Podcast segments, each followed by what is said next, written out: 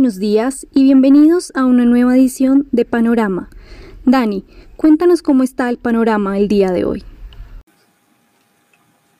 Buenos días Sharon, sin duda el panorama de hoy es lluvioso y en el fondo, fondo se ven algunas nubes muy negras. La noticia de la jornada, la vuelta de las tensiones comerciales entre Estados Unidos y Europa. Desde la semana pasada veníamos escuchando estas, eh, digamos, como advertencias por parte de los franceses. Estados Unidos se salió de unas conversaciones para negociar lo que eran los impuestos a las empresas de tecnología y Europa pues había puesto en el congelador eh, los, los impuestos a estas empresas bajo el entendimiento de que Estados Unidos iba a estar negociando.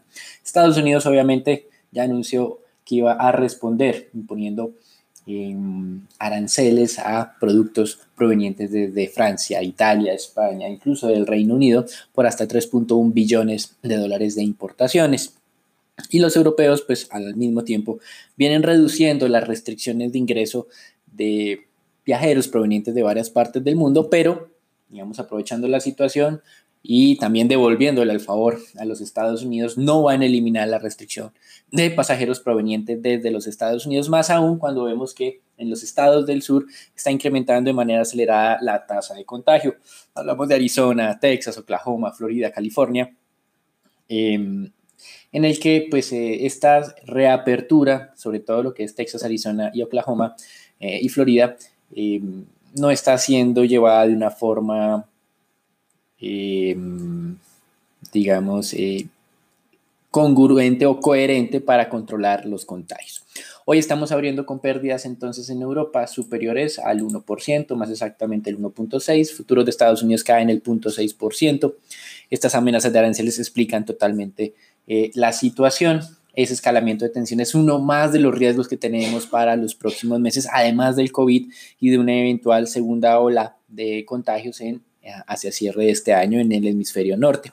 los aranceles eh, de Estados Unidos estarán siendo discutidos internamente y el 26 de julio, en teoría, estarán siendo anunciados. Hoy, eh, varios analistas aprovecharon esa mal arranque para reiterar sus advertencias de mercado accionario estadounidense con precios excesivamente altos y que probablemente se venga un retroceso. Finalmente, el secretario del Tesoro de los Estados Unidos anunció públicamente el trabajo en un nuevo paquete de estímulo fiscal. Recuerden que este tema del COVID, eh, el presidente Trump lo mencionó el día sábado diciendo que la razón del incremento de eh, los contagios obedecía básicamente a... Una mayor cantidad de pruebas, pero lo que han demostrado muy sencillamente cualquier persona que sepa dividir es que la cantidad em, de pruebas con resultados positivos realizadas es cada vez más alto. Es decir, que no es un tema de volumen de pruebas, sino de proporción de pruebas que em, eh, están siendo, pues, o de, o de cantidad de contagios más bien en términos relativos. El FMI finalmente hoy, en estos momentos, debe estar publicando sus eh, revisión de crecimiento del, mundo, lo estamos viendo, contracción del 4.9% para este año, el anterior expectativa era contracción del 3%, esperábamos algo más cerca del 6%, casi casi se va acercando, es el peor año desde la Gran Depresión eh, de los 30 para la economía mundial. Mientras tanto, en divisas y este incremento de la versión al riesgo obviamente ha frenado el debilitamiento del dólar que durante esta semana había perdido el 1% frente a moneda reserva y el 1.6% frente a las monedas de América Latina. En materias primas, el petróleo también está corrigiendo. Ayer tuvimos nuevos máximos recientes, hoy hay corrección. Brent se estaba cotizando muy cerca a los 41,80 casi 42 eh, dólares el barril. Inventarios de crudo se darán a conocer hoy en los Estados Unidos. La expectativa de incremento de 1.5 millones de barriles sería la tercera semana consecutiva de incrementos. Ayer los API mencionaron que habían aumentado 1.75 millones de barriles. En renta fija, la corrección todavía no ha llegado a este mercado. Tasas de negociación del 0,73%. En teoría, mayor aversión al riesgo debería estar asociada a descensos en tasas de negociación de la renta fija. No está pasando. Ayer, tesoros a dos años cortaron a una tasa del 0,19%. Un total de 46 billones de dólares fueron colocados. Hoy se van a colocar eh, tesoros a 5 años y durante el mes que no ha terminado aún, ya se marcó un nuevo récord histórico en emisión de bonos de carácter especulativo, es decir, no gran inversión, por 46.7 billones. Este récord... Eh, eh, o el récord anterior se había realizado o se había registrado en septiembre del 2013, es decir, estamos hablando hace cerca de siete años, con un total de 46.4 billones. Nos queda cerca una semana, eh, por lo que probablemente pues continuemos viendo un auge en estas emisiones, aprovechando obviamente lo que mencionó la semana pasada la Fed de comprar bonos directamente en el mercado, los inversionistas están abalanzados sobre este sector como tal. Y em, la emisión de bonos grave inversión eh, también está eh, muy dinámica, 140 billones de dólares, es decir, más o menos unas tres veces el monto emitido en bonos especulativos. Eh, ayer la noticia era muy positiva, los PMI en Europa. En Estados Unidos también mejoró, eh, se está acercando a la zona de expansión para el mes de junio, 49.6 unidades se marcó. Recuerden nuestra advertencia sobre cómo se debe leer los PMI. No es una comparación frente a hace un año, sino es una comparación eh, frente al el mes eh, inmediatamente anterior, es normal que esté mejorando la situación. Hoy una buena noticia, pero en medio de todo este estrés de los aranceles, eh, pues no está siendo tomada en cuenta la mejora en la encuesta de expectativas IFO de Alemania, 91.4 unidades en junio, eh, lo cual casi lo está acercando a los niveles pre que eran de 93. Y pasando a América Latina, dos anuncios. Primero, la economía argentina se contrajo 5.4% en el primer trimestre de este año. La debilidad se viene presentando ya por dos años consecutivos, no es nuevo.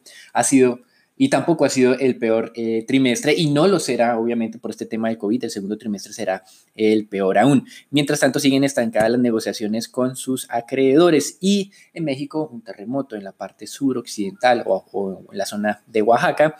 Eh, AMLO salió apresuradamente a, a mencionar y asegurar que no había habido víctimas mortales o no había tenido muertes. Ya van seis oficialmente registradas, nueva eh, paso en falso del presidente de este país. Uno de estas personas fue un trabajador de una refinería de la empresa estatal Pemex que cayó desde una estructura alta. Hasta aquí el reporte internacional. Los dejamos con Sharon, Raúl y Daniela para el reporte en Colombia. Bueno, gracias Daniel. Empezamos con las noticias de Colombia. El día de ayer se conoció por medio de un informe que la ocupación de camas en UCI en Bogotá subió a 529 de las 771 que habían disponibles.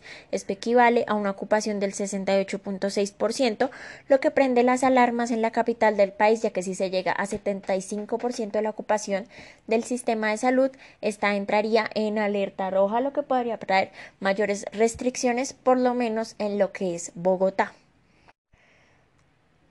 Por otra parte, veníamos hablando de las eh, opiniones que eran los analistas de Fitch Ratings sobre el país.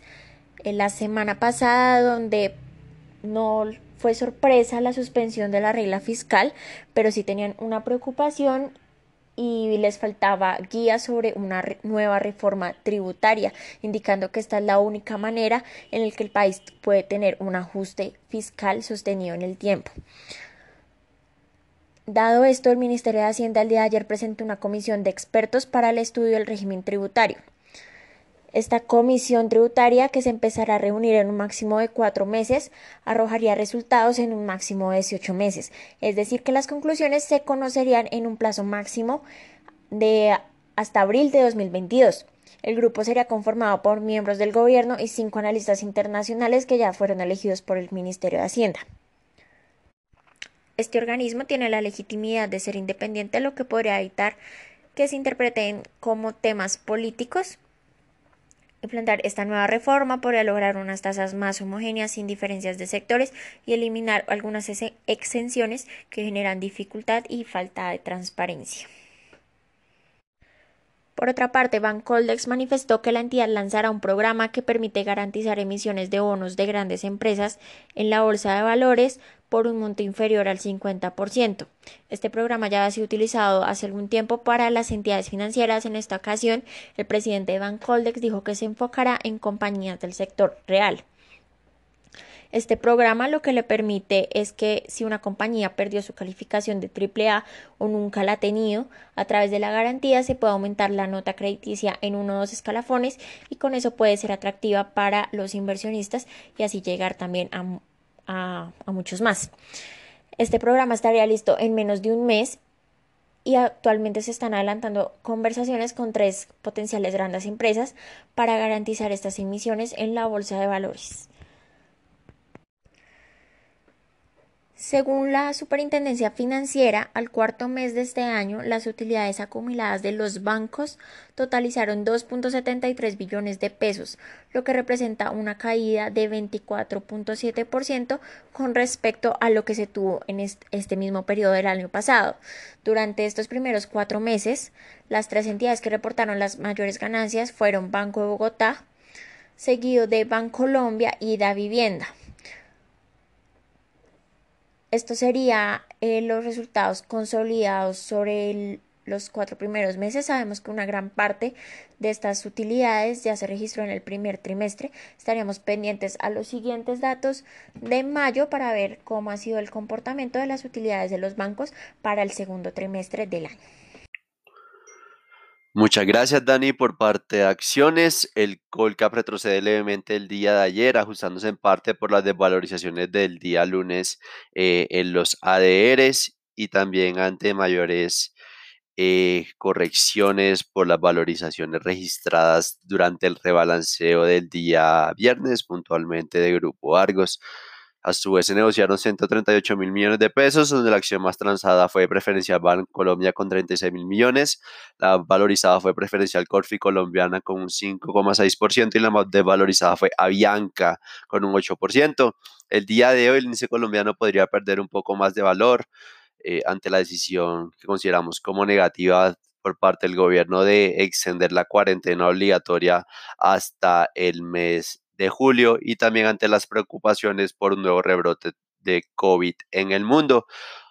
Por el lado de noticias, Fitch mantuvo la calificación crediticia de Grupo Argos en AAA, donde espera que los dividendos a recibir en el año se ubiquen en unos 400 mil millones de pesos. Eso significaría una disminución del 32% en términos anuales y los niveles de apalancamiento se mantendrían por debajo de 3.5 veces el, indicador de doneta vida para el 2022. A su vez menciona que espera que el buen comportamiento de Celsia compense en parte los menores dividendos en Semargo, Sodinsa y Opaín. Por el lado de acciones, preferencial Corfi colombiana suma puntos ah, y ante un alto atractivo principalmente por el pago del dividendo del 10 de julio. Cabe recordar que el spread contra la especie ordinaria es alto. Eh, veíamos un spread de hasta unos 7 mil pesos, eh, donde la rentabilidad del dividendo es de más de un 8%, descontando la retención sobre la fuente. Consideramos que en la medida que se mantenga este apetito, podría dar un mayor impulso a la acción para que entre en julio en el índice Colcap. Y finalmente, Bancolombia Ordinaria mostró relevantes desvalorizaciones, impactado principalmente por una mayor percepción de riesgo sobre el país ante una posible reducción de la disminución de la calificación crediticia de Colombia, teniendo en cuenta esa eliminación de la regla fiscal y los comentarios de las calificadoras, y también ante caídas en la utilidad de hasta un 43% año a año durante el mes de abril para Bancolombia, donde la utilidad se ubicó en 570 mil millones de pesos. Esto cabe recordar que fue a corte del mes de abril, es decir, mayo podría ser peor consideramos que se mantendría como tal las volatilidades, aunque se vería como tal atractivo en el corto plazo. Bueno, Dani, cuéntanos cómo amanece dólar el día de hoy. Gracias Raúl. En el dólar ayer se negociaron 1.023 millones en el mercado spot colombiano, cerrando en 3.701,50. Habíamos tenido una zona de soporte muy cerca de estos 3.700 para el día de hoy refrendamos ese soporte y más aún creemos que puede haber tendencia alcista, pero los soportes serían 3.700, 3.676 y resistencias, la primera 3.725, la segunda 3.760. Eso es todo por el día. Recuerden, alta tensión entre los inversionistas en este momento del mercado por ese escalamiento de tensiones entre Estados Unidos y Europa. Veremos qué ocurre en el resto de la jornada. Los dejamos con Sharon para que nos, cuenta, nos cuente qué está ocurriendo en el mercado de renta fija colombiano. Gracias Dani. La jornada anterior fue una jornada de movimientos mixtos para la renta fija local. La curva TES tasa fija se desvalorizó alrededor de dos básicos, continuando con su empinamiento, mientras que la curva en TES VR se valorizó tres básicos, aunque se mantienen estos como la referencia con mayores desvalorizaciones con respecto al mes pasado. En línea con este movimiento de empinamiento de los TES, tasa fija, los test del 24 se desvalorizaron 8.4 puntos básicos hasta 3,88% y por su lado los test del 28 se desvalorizaron 3 básicos. En deuda corporativa, los IPCs siguen siendo la referencia más valorizada, junto con los tasa fija, mientras que los IBR para todos los plazos cayeron en terrenos de desvalorizaciones, anticipándose a la decisión del Banco de la República la próxima semana. Recordemos que ahora el mercado espera un recorte de 50 básicos y nosotros nos mantenemos en un recorte de 25 básicos en cuanto a la tasa de referencia. Por el lado de los volúmenes se operaron alrededor de 7 mil millones a través del sistema transaccional y 626 mil millones por registro y más del 40% de las transacciones se concentraron en tasa fijas del 21 seguido por tasa fija del 20 y algo de movimiento en IBRs del 20. El turno en las subastas semanales del Ministerio de Hacienda es para los test tasa fija en referencias del noviembre del 27 y octubre del 34 que buscará colocar 400 mil millones de pesos el día de hoy. Gracias por escucharnos y no olvides conectarte a diario para conocer el panorama del mercado. Buen día y hasta la próxima.